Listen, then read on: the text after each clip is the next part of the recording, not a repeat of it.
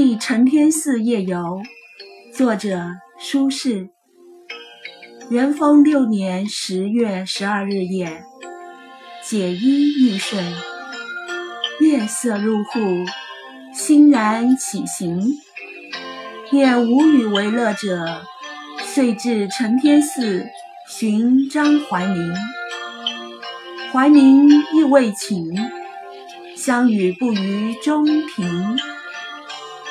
庭下如积水空明，水中。藻荇交横，盖竹柏影也。何夜无月？何处无竹柏？但少闲人，如吾两人者耳。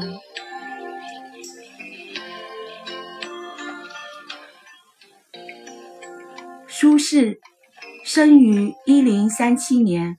卒于一一零一年，北宋文学家、书画家、美食家，字子瞻，号东坡居士，四川人。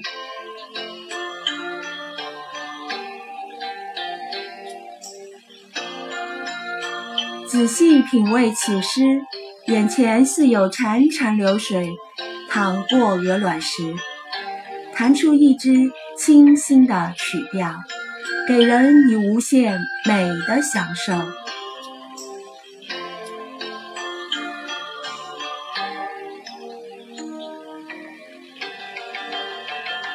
元丰六年十月十二日夜晚，我脱下衣服准备睡觉时，恰好看见月光透过窗户洒入屋内，于是我高兴地起床出门散步。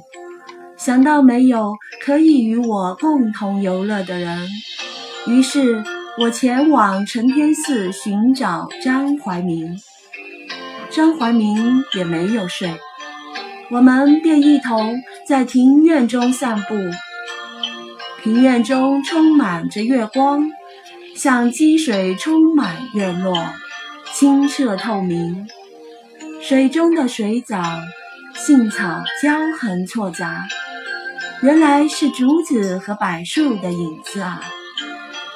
哪一个夜晚没有月光？